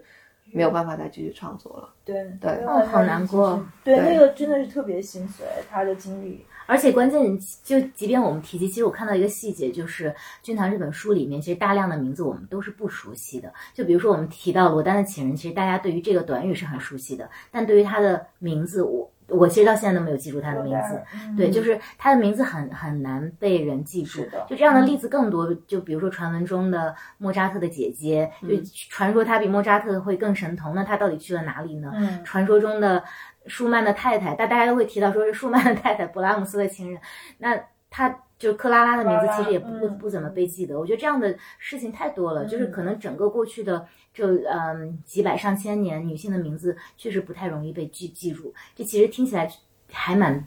悲伤的。是。看完这本书，你记住的最深的是谁？就是你最喜欢哪个人物呢？可可能跟我之前看到的内容也也比较有关。我还是比较喜欢，呃，就是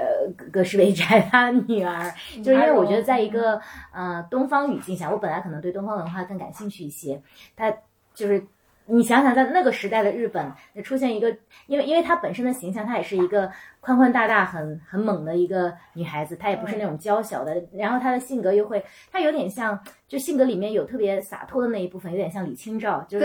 就是那种就是大大咧咧。我我就觉得像这样的人，我还觉得，就她挺虎的，而且特别直，然后 对对，特别挺特别可爱啊。你呢？我我其实特别喜欢梅里安，就是我以前没有听说过这个女艺术家，因为她是就是让毛毛虫虫进入艺术史的那个呃女生。然后她五十二，她特别酷，她五十二岁时候带俩女儿和一盒毛毛虫就去南美洲了。嗯，然后这跟我自己有拉美情节也有关系吧，就是在那个时代，就是她自己自费，然后她特别热爱这种呃博物学，热爱花鸟鱼虫，热爱大自然的每一个生灵，他就去画这些东西。然后他能够呃，就是倾家荡产，五十多岁的时候带着娃和一盒毛毛虫就登上去南美洲的游轮，然后去到呃苏里南去画他眼前的这些东西啊。最后他其实，在呃，他作为一个科学家，就是博物学家和呃呃。这个艺术家同时被记住，后来还上了那个德国的马克的那个钞票和各种邮票什么。我觉得他特别可爱，就是他，因为我自己也喜欢毛毛虫，就是我特别点特别奇怪，对我特别喜欢毛毛虫，然后我特别理解他，就是嗯，就是我在这插一句，微说的喜欢毛毛虫就是字面意义上的喜欢毛毛虫。有有一天我们在野餐，毛毛虫从树上掉下来，掉到我的领子里面，我都魂飞魄散。然后他把它抓起来说：“毛毛虫不是很可爱吗？”对对对，你对我试图给他讲说毛毛虫有多可爱，你可以跟他玩儿，然后柴就吓得魂飞魄散，我死也不肯再坐在那棵树底下。对对对对对对，其实你刚刚讲到他有点像一个女生版的达尔文，但那其实怎么就没有他的名字像达尔文一样 流传下来？我这么热爱。呃，博物学也热爱南美洲，也热爱毛毛虫，都没有听说过他，还是通过你这本书才知道有这样的一个女艺术家存在。嗯，她也是特别可贵，我们特别喜欢的，就是她是一个在家庭领域里面长出来的一个一个女艺术家，因为她就是在她那个厨房里面养那个养那个毛毛虫啊什么的。然后后来我们在讲女性艺术家的创作空间的时候，其实我们也也提到了说，哦，比如说你要画那种巨大的历史画的话，你可能是要像安杰丽卡考夫曼一样，你要有一间大巨大的别墅，然后里里面要有一间房子是能放放巨大的历史画，然后有一个会客厅给那些能买得起这些画的人来看，然后你还得有卧室，然后然后创作的空间等等，然后然后像梅里安的话，他他的那个空间就是他的那个厨房，然后他在这个这这么小的空间里面，就是当然他画的尺幅比较小了，他就只能画水彩，就是就是相对就是就是可能连油画都画不了嘛，但是他在那个空间里面就完成了他的。呃，他的很重要的艺术创作，他的这些研究，他平时就是就是一个业余人士。然后，当然也，我们之前也在讲嘛，就是你没有学院的那个那个呃认可，然后你可能作为一个素人的话，你要你要挣扎的那个呃，就是难度要要要更强一些。他其实也是一直被看作是一个业余人士，因为他也是业余自己感兴趣养那些东西，然后他也是自己感兴趣。就是一古怪老太太，别人看他对对对对对，所以要去相信他画的那些东西特别难，但是他又特别坚持，他真的是倾家荡产的在，先是倾家荡产。旅游，然后接着又倾家荡产的去出那个书，就是想让别人知道说啊，这个世界上还有这么多这么漂亮的东西是他亲眼见过的。然后我觉得这种。这个这个也这种信心也很重要，而且他的信心是传递给了他家人的，就是他的两个女儿，一个一个就是一个就是留在苏里南，然后继续给他画画，然后然后是在苏是在苏苏里南去世的，然后另一个人呢就是跟他一样，就是就是后来去了俄罗斯，然后呢呃在俄罗斯科学院那边去教别人做博物绘画，就是他把这种信心传传给了他的后代，然后让他后代的可能两个女儿都认为说自己是可以。呃，为某为某个事业，然后坚持终身的，他们就是就是这个东西，我觉得我觉得很重要。嗯，对他真的是尘埃里长出花朵，哪怕就是这个环境不友好的，它可能只有毛毛虫可以画，可是它还是在博物史上和呃艺术博物史上有一个独一无二的一个地位，然后做到了他就是他能够拿出来的给这个世界的最好的礼物，就是我觉得他就是超可爱，特别特别喜欢他。嗯，Coco 呢？就是我喜欢的也跟我个人的 connection 会比较重，就是我还是比较喜欢就是贝尔特的，因为其实我就是第一，我会觉得说，就当我看到说他一帧帧的画，就画女儿的时候，我想，哎，这不就跟咱们 一张张拍娃晒娃去，就是他其实他呃，他选择表达的很重要的一个呃一个嗯。Feature 是光，然后这个部分本身我自己可能就是对这个质感会非常非常的敏感。其次的话，它的主要一个题材是它有一个很重要的线索，就是一路的女儿。然后我其实也挺共振于说，在就是他一直在表现的这种，因为我觉得那种持续的用光和爱去表达，就是他和女儿之间这种关系，我觉得那个纯是我我个人很触动的这个部分。嗯，你呢？呃，就是。这这里面这里面很难很难选择一个一个一个特别特别喜欢的。我觉得对我来说，就是鼓舞特别深的是那个呃，是最最后一个女性艺术家，然后我们用它我们用它来结尾了，就是那个呃布尔乔亚。就布尔乔亚的他的他的职业生涯非常的长，他活到九十多岁嘛，嗯，然后他其实他其实是在七十七十多岁的时候才出名，才得到认可的。然后在很多很多时候，就是就是就是我觉得我觉得尤其是在在这个时代，包括包括可能我们也会面临一些什么呃三十五岁就该干嘛，然后五十岁就该干嘛这种焦虑的时候，就是就是他其实能够让你看到说。呃，也也是一个有有坚持、对自我有信心的人，他能够做出多大的突破？就是他持续的在呃突破自己能做的事情，他去。他在他在绘画，然后在雕塑，然后在做装置艺术方面都做出了很重要的突破，而且这些都不是说他在很早期的时候就做的，因为有很多艺术家他是在早年发现自己擅长的某种风格的时候，他可能就会呃因为要赚钱或者是画廊要求他这样做，他就会不断的去返回那种原本的风格，去返回往日的荣光。但对于呃布尔乔亚来说，他直到九十岁，他还是有一些推陈出新的东西在做，而且而且再加上就是因为我自己也是一个。蛮沉湎于回忆的人，因为我我是我是一个就是会把过去的事情都记得很清楚，然后包括过去发生的痛苦的事情，我也会记得很清楚的人。就很多人会觉得说，你记得那些事情对你来说是一种消耗，然后你没有必要去再去抓着过去的事情不放。但他是一个抓着过去不放的人，然后他把自己过去可能他。他到九十岁的时候，他还会去回想小时候他爸爸出轨的时候对他造成的那种打击，然后他妈妈去世给他造成的打击，然后他的他的亲密关系里面，他他感受到的那种爱和恨，然后他不想跟他的孩子分离，就是他他生下小孩的那一刻，他是觉得是很害怕和失落的，因为他觉得这个孩子跟他没有期待的关系了，然后他们未来只会越走越远，然后那种恐慌跟失落全部变成他的。创作的动力，就这个东西我觉得很棒，因为就是有些时候别人会鼓励你有一些正面情绪，然后然后会希望会希望你少那种东少那种消耗你的回忆跟痛苦，但其实他是一直把自己的痛苦跟害怕作为创作材料的，而且他持续的在这个在这个当中，也许是疗愈自己，也许是创造出一种一种新的语言，然后这个东西就是对我来说是一种很好的鼓励，然后我就特别喜欢他。嗯，好棒。嗯，我也想问君上，因为就是你要给给贝尔写一句话嘛？你说希望你喜欢这本书，因为这本书最终是为你写的。我相信你指的你不是贝尔，而是指未来的小朋友，尤其是女孩子们。那么我不，但我这是我的解读，有可能也并不是针对女孩子们。但我其实有点想讲说，想问说，当你写到说这本书最终是为你写的，那你指的你是什么样的？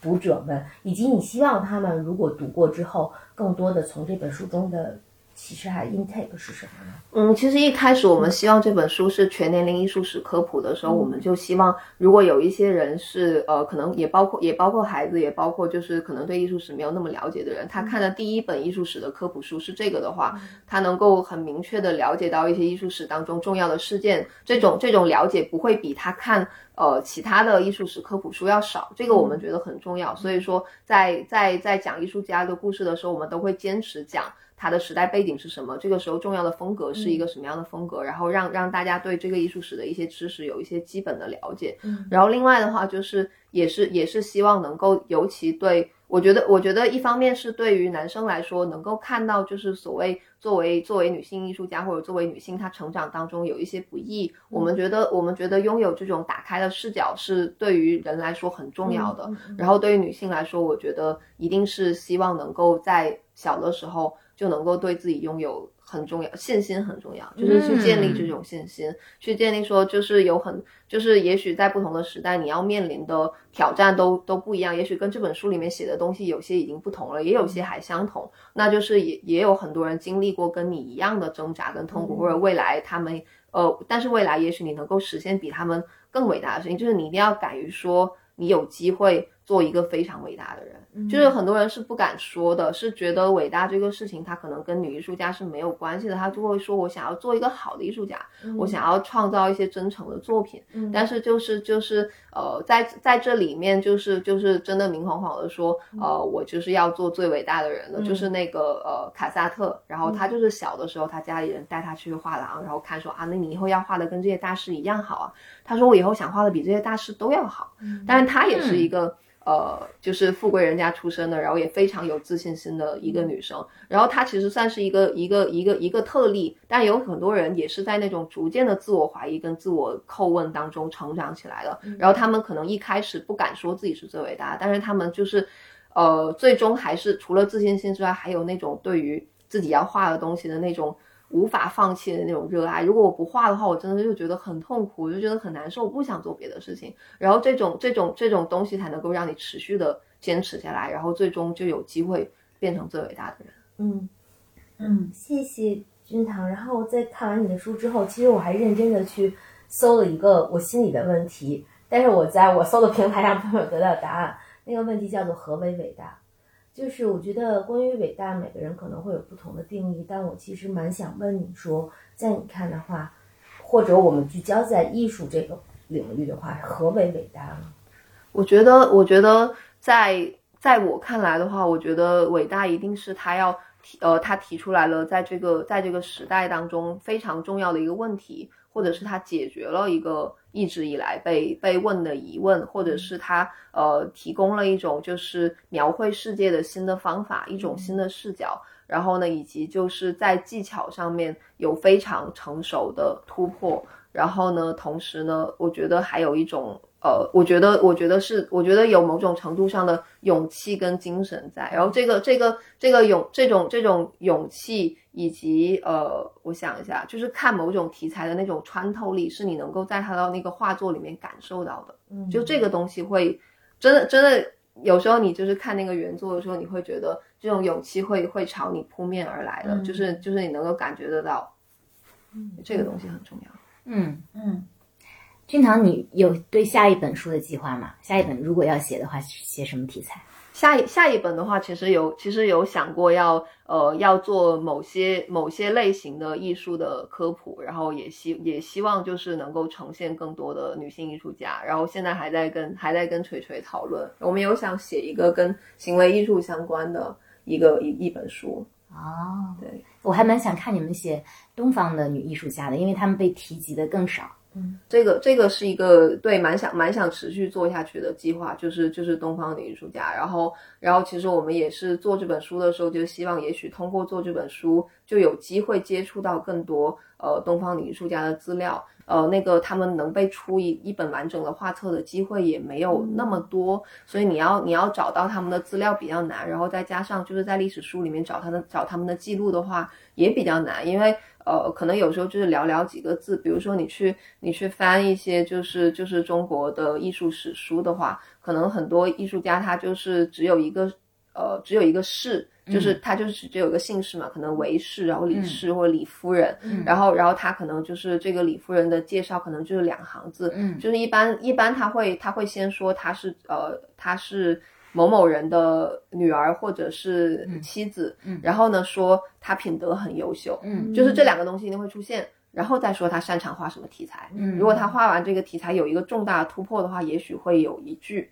但是就特别少。然后这种资料就是这种资料缺失的状况太多了，嗯，所以然后我们见我们自己见到真迹的机会又特别特别少，然后再加上就是呃，确实中国艺术它发展的时间比较长嘛，嗯，然后然后很多。再加上又是在纸本上创作的，很多都没有保存下来，也有很多是伪作，所以就是就是你要在其中当中分辨出来他们做出来的那种突破比较困难。然后，但是这个这个是我们一直很想很想要做的，然后也很想要就是通过就是做做这一本科普了之后，看有没有机会能够接触到更多的就是中国女艺术家的资料。然后这个是我们一定想做的。嗯，听君堂讲完，我有个特别深的感受，就是就实在太遗憾了，因为我们现在看到的这个为数不多的女女艺术家，其实也是被被男性嗯意外的提及的一些人。其实可能有很多人，也许他们有非常好的作品，但其实都没有被历史记录下来。但是另外一个比较欣慰的事情就是。终于 有像君堂这样的很多很多人，可能在逐渐在循着历史的轨迹，再回头去找看有没有这样的人留下来。但是，也许希望未来这个这个情况能有有所改善吧。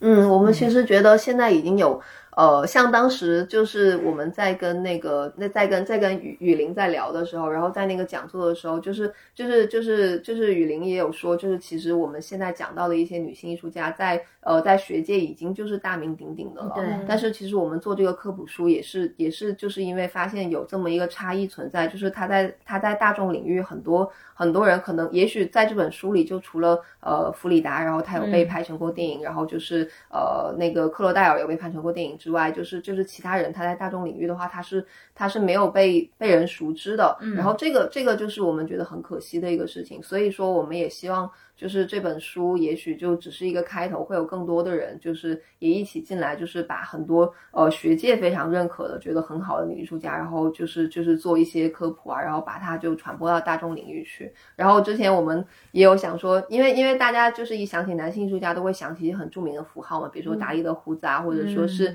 玛格丽特的帽子啊什么的，但是其实关于女性艺术家的话，可能就是弗里达的眉毛，然后就没有特别多的，就是强烈的符号了。我们觉得，如果这些，如果很多呃女很多女性艺术家她能被流行化、被符号化的话，其实就是她们能够真正走向大众领域的一个标志嘛。所以我们也希望就是通过就是这种漫画的方式去科普她们，也许有以后有机会，就是就是很多女艺术家她就能以某种符号的形象出现在流行文化当中，这个也是我们觉得很重要的。嗯嗯，对，真的这个想法好棒。嗯，真好，谢谢你为女性艺术家做的这一切。我记得那个书里还有个小黑人也特别可爱，他经常就是是是没有形象、没有脸的一个小黑人，但他经常会冒出来说几句话呀什么的。然后我看你们那个书最后的那个介绍也是，嗯，关于就是就是即便是你俩，你们也用了那个小黑人的形象去表现自己。那这个部分你是怎么想的？我觉得特别有意思。就是我们其实希望有一个贯穿始终的人物去，呃，去去首首先也是代替一些历史历史上我们可能可能已经被遗忘的人，然后找不到脸的人，就甚至找不到名字的人，然后我们觉得他是他们是应该出现的，他们应该在那里有一个有一个影子，哪怕就只是一个影子而已，告诉你说这个地方是缺失的，也许未来你可以找到他。然后另外的话，就是它也代表可能很多呃跟我们一样，就是一开始对艺术史不是很熟悉，然后他可能会问一些就是千奇百怪的问题，然后本来也也是你不好意思问的，然后可以在里面问，比如说就是我就觉得呃我也不知道为什么这幅画它就它就这么值钱啊，就这么厉害啊，然后比如说为什么就是这个人被评选为伟大，这个人就不伟大，就是就是就是这这些傻问题，就是对。呃，看起来傻的问题，其实它很重要。然后我们觉得，其实应该值得被被问出来的，就可以用这种呃匿名的方式，就是小黑人的方式是去问。然后就是像呃像我们在里面讲到，就是包豪斯学校就非常重要的一个一个设计学院。然后去讲去讲包豪斯的故事的时候，我们也画了就是一整排的小黑人，就是包豪斯的那个技术导师，就是当时就是包豪斯的校长，就格罗皮乌斯，他在去设计包豪斯学校的时候，他就做了一个双轨制，就是就是艺术导师跟技术导师并行的一个双轨制。就艺术家的话，他就请了一些非常大名鼎鼎的，就是康定斯基啊，然后保罗克利啊这样子去来教教呃教学生，就是造型、线条什么的。但是技术方面的话，他也请了就是很多呃。工匠，然后呢教就是实际上怎么样去呃制造金属啊，然后等等这方面的一些一些技能。但是这种技术导师的名字你永远不会记得。然后他们呃所谓的双轨制并行，但是实际上就是就是轨道另一边你也不会记得，可能跟康定斯基当时同时在学校里面教书的那个那个呃就是金属作坊的人，他他叫什么名字就也不知道。所以我们就画了一整排的小黑人，就是就是告诉大家说，就是这些人。他们也参与培养了，就是非常重要的艺术家，但是可能他们连名字都没有留下来。就是就是这些，就是包括可能某一些艺术家的呃姐妹啊，然后然后可能就是某些呃某些艺术家他生命当中重要的人啊，也许就会以这种就是黑人的形象出呃黑脸的形象出现。然后我们就是想要告诉大家说，哦，他的脸他的名字现在还没有被人看到，被别人知道，但也许未来你去看的时候，你就有机会发现另一些就是被遮蔽的人。然后这个我们觉得是很重要的。嗯，这个概念好棒。嗯嗯，其实我我就是还是很想问你怎么，就是因为我知道你白天有自己的工作，而且今天我们呃录这期播客，其实你也就在开会。我相信你的这个工作节奏是很快的，那你还要呃写这本书，大概写了多久？然后你怎么坚持下来的？因为我们自己的这个写作计划，我知道它其实是呃非常不容易坚持，就是能够有这样的一个。发心本身就特别了不起，但你真的把它完成了，而且呈现的这么好，真的很很棒，所以很想知道你是怎么做到的。其实这本书应应该是呃，应该是写了写了持续写了三年，就是就是就是下班的时间，然后节假日的时间，然后去去抽出时间来写。然后其实我觉得很重要的就是就是安排一个安排一个时间表，然后呢，我跟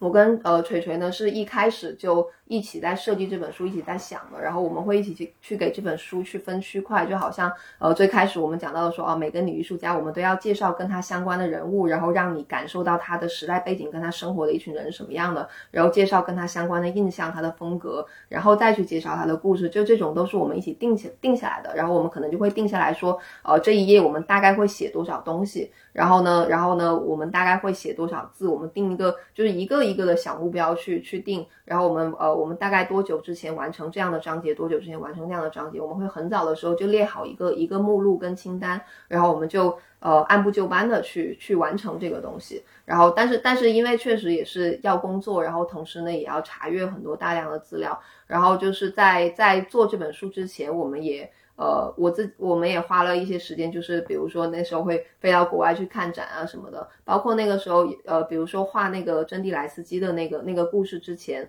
然后我们当时是是想要是是对是对他画的那个就是呃斩杀荷洛芬尼斯的那个题材特别感兴趣，然后当时我就我就去那个去那个意大利，然后在那边待了十几天，然后就是去去呃罗马，然后那不勒斯，然后佛罗伦萨。然后去看他画的，就是去看珍妮莱斯基画的画的那种各种东西，就是就是，其实其实就是，当然后来后来就是碰上碰上，就是后来在呃更多时间在国内的时候，就没有那么多没有那么多办法，就是能够都看到真迹了。然后但是就是就是包括你抽出时间来去看那个真迹也很重要，所以就实际上花了很长时间。然后但是但是就是你呃心里面一直有这个事情，然后心里面一直觉得一直觉得说做这个事情是是很重。要的，然后它就会变成你呃可能旅行计划的一部分，然后你工作你工作业余时间的很重要的一部分，然后就这样慢慢一步一步把它做完。嗯嗯，真的好棒！你们中间有没有搁置的时候，或者是因为什么样的事情，你觉得就是遇到一些困难？主要还是疫情，就是旅行去看真迹这个部分嘛。对，这个这个这个肯定是会大受影响的。就是就是能够看到真迹的话，那种呃那种强烈的临场感，真的真的很重要。然后比较比较可惜的就是后来后来呃在。应该是二零二零年的二零二零年的时候，就是就是国家美术馆有一次非常大的那个珍妮莱斯基的展览，那个时候就就没有来来得及去看了，就是这种这种这种错过会很可惜。然后呃，然后但是中间的话，大的中断其实真的没有，因为因为就是就是。锤锤他是一个比较就是有条理的人，他就会一直催我，然后我就感觉会一直被那种死线 在前面在前面拉着，所以我觉得有时候就别人也会问我说啊，怎么样在就是工作之余坚持做这个？我觉得你得有一个人，要有一个人一直催你的话会更好。就是就是就是被就是被催的那那那个时候，你会就是有有些有些时候会觉得啊很生气，我也工作也很忙啊，然后为什么要催我？啊但是就是。就是就是有一个人持续提醒你，一直要做这个事情的话，你就不会中断。就这个很重要。对，嗯，我听你说，就是如果给小朋友讲这本书，除了书它呃内容本身，还是就是完成一本书，从起心动念到把它呃交付出来的这个过程，可以其实有很多都是小朋友们也可以去学习的，就是你完成一个项目一个计划是怎么做到的，我觉得这一部分也特别特别好。嗯，就是其实我们也我们也很想，就是在回顾做这本书的过程当中，我们觉得很重要的一件事就是你自己特别特别想要做这个题材，然后就是就是当然呃当然肯定就是现在有很多很多非常非常专业的就是学习艺术史的人，他们一定是更呃更有资格去做这个东西的。但是此时此刻你自己特别想做这个东西，他呃他特别他要求他不是要求你说你要成为一个呃世界上最好的作者，你才能。去做，你就一定是觉得说啊，我不做这个东西，我就觉得很可惜。然后那种心情会带着你一直往前走。然后如果说我们跟我们去跟小朋友讲，就是怎么样去找到你呃想要做那本书的话，也是你一定要有一个你很想做的东西，哪怕别人跟你说啊，你做这个东西很无聊，你做这个东西很小众，没有人会去看的。但是你自己特别想做的话，我觉得就就就就很就很值得做。因为我们也也有认识一些小朋友，他感兴趣是很冷门的东西。我认识一个小朋友，他喜欢消防栓。然后他也可以画消 防栓，对，但他可以画，他自己有画那个消防栓的绘本。就这个东西很很有趣，就是你真的要找到你自己特别想做的东西，然后别人跟你说小众的话，你也不用管嘛，你就是喜欢嘛。对，哦，这也太小众。了。他妈妈给他找消防栓相关的东西，就还蛮好玩的。消防栓是都不一样吗？还是都是一样的？我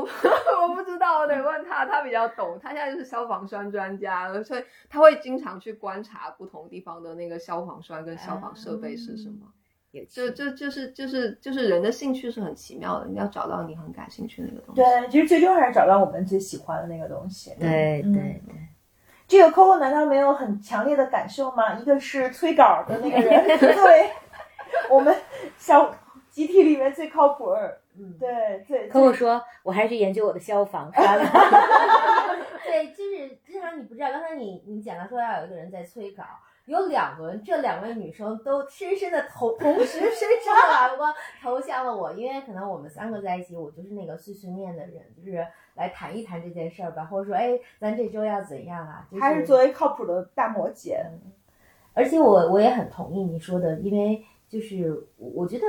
呃，柴、微微和我，我们三个其实无论是做 slightly open，还是我们去，我觉得我们三个也都各自在一直探索，说什么是让我特别希望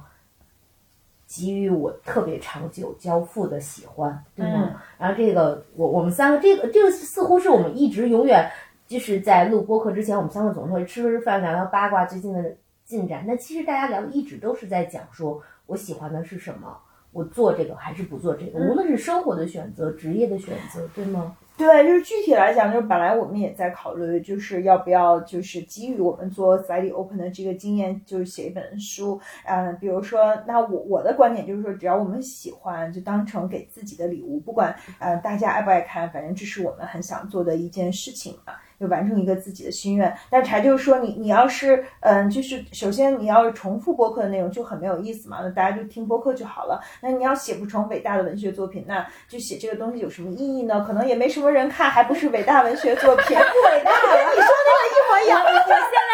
我现在知道了，我最伟大，我要更伟大。对，就是就是你先说自己不伟大，就把自己拍死在呃伟大去往伟大的道路上，然后第二就说。嗯，就是他又觉得那可能就不太会有人看，因为这还是我们很个人的感受和我们对于生活的理解和我们的热爱。嗯，可能这一点上就是很，我觉得就很应和我们刚才那个话题吧，就大家是怎么去看待自己很想做的一件事情的。嗯嗯，对我们，我们大家都怎么看待自己很想做的一件事情呢？